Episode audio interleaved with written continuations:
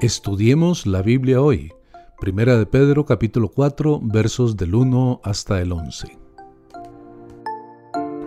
El compromiso que Dios nos llama a tener no es más grande que el compromiso que Jesús tuvo al soportar el sufrimiento por nuestra salvación. En los últimos días necesitamos tener un compromiso con Dios para poder soportar las grandes tribulaciones. Jesús nos comunicó la misma idea cuando dijo que cualquiera que vaya en pos de Él debe tomar su propia cruz y seguirlo. Tomar tu propia cruz significa comprometerte y no mirar para atrás. Muchos de nosotros somos derrotados en nuestras batallas contra el pecado porque nos rehusamos a sacrificar algo en la batalla. Solo queremos la victoria si se nos es dada fácilmente. Jesús nos llamó a tener una actitud que esté dispuesta a sacrificar lo que sea en la batalla contra el pecado. Cuando una persona ha sufrido persecución física por amor a Jesús, casi siempre cambia profundamente su perspectiva con respecto al pecado y su búsqueda por sus deseos carnales.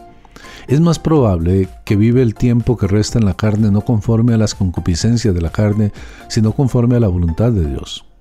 Pedro nos dio dos referencias de tiempo que son útiles para tener la actitud correcta en nuestro seguimiento de Jesucristo. Primero, no vivir más en pecado y deberíamos de responder a cada tentación e impulso pecaminoso con la respuesta no vivir más. Segundo, deberíamos de considerar cuidadosamente cómo vivir el tiempo que nos resta. Dios nos ha designado algunos días más en la tierra, debemos de responderle en cómo vivir este tiempo. Pedro sabía que ya hemos pasado bastante tiempo viviendo en el mundo. Ahora somos llamados a vivir como cristianos. Es una grande, profunda y tonta pérdida de tiempo que los cristianos vivan como el mundo. Y simplemente debemos de dejar de ser de doble ánimo y comenzar a vivir como cristianos. Tristemente, muchos cristianos en sus corazones piensan que no ha bastado ya el tiempo de hacer la voluntad de los impíos. Quieren experimentar más del mundo antes de hacer un compromiso con Dios. Cuando vemos la lista, lascivias, concupiscencia, embriagueces, orgías, disipación y abominables idolatrías, hemos visto cómo la caída del hombre ha progresado tan poco en los últimos dos mil años. Estos problemas no se han resuelto desde que Pedro escribió esta carta. Cuando el mundo mira nuestra vida piadosa, les parece cosa extraña que no lo seguimos en su desenfreno.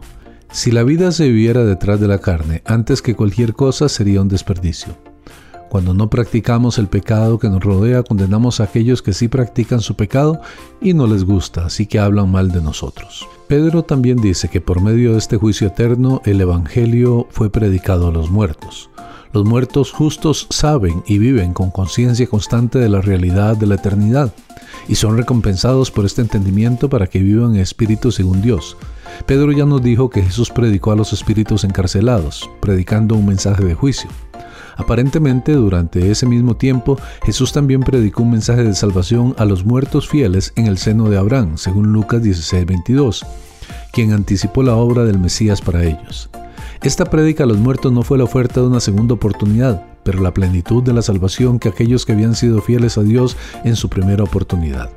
Al hacer esto, Jesús cumplió la promesa de que Él guiaría la cautividad cautiva, Salmo 66, 18, Efesios 4, 8, y pregonaría libertad a los cautivos y poner en libertad a los oprimidos, Isaías 61, 1 y Lucas 4, 18.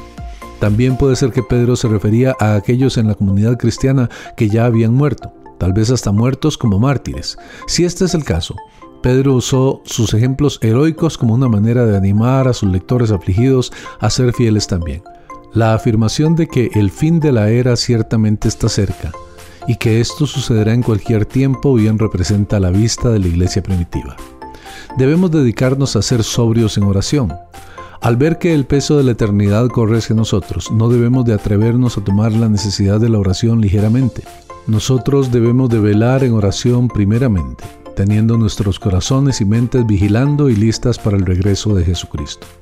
Pero esto también significa velando por nosotros y velando por este mundo, midiendo nuestra preparación para la venida de Jesús.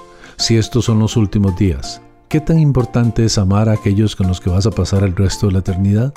El amor sí cubrirá multitud de pecados, tanto los pecados de la persona que está amando como los pecados de la persona que está siendo amada. Cuando el amor abunda en la comunión de cristianos, muchas ofensas pequeñas e incluso las grandes se pasan por alto y se olvidan fácilmente. Pero cuando el amor falta, cada palabra es vista como sospechosa, cada acción está sujeta a un malentendido y cada conflicto para el deleite perverso de Satanás. El amor se demostrará a sí mismo en la hospitalidad. Los cristianos deberían de abrir sus hogares a menudo para otros y sin murmuraciones.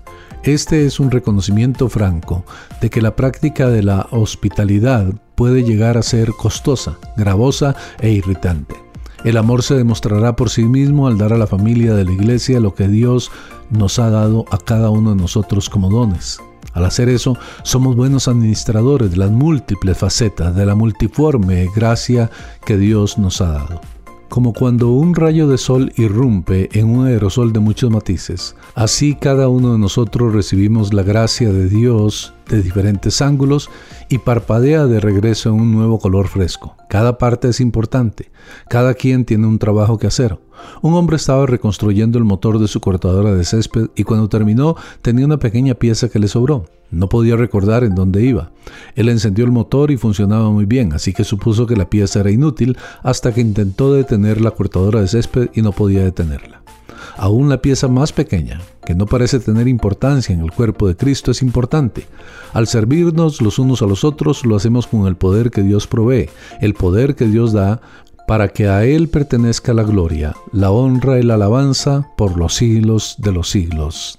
Amén. Soy el pastor Carlos Umaña y espero que este tiempo haya sido de edificación para su vida.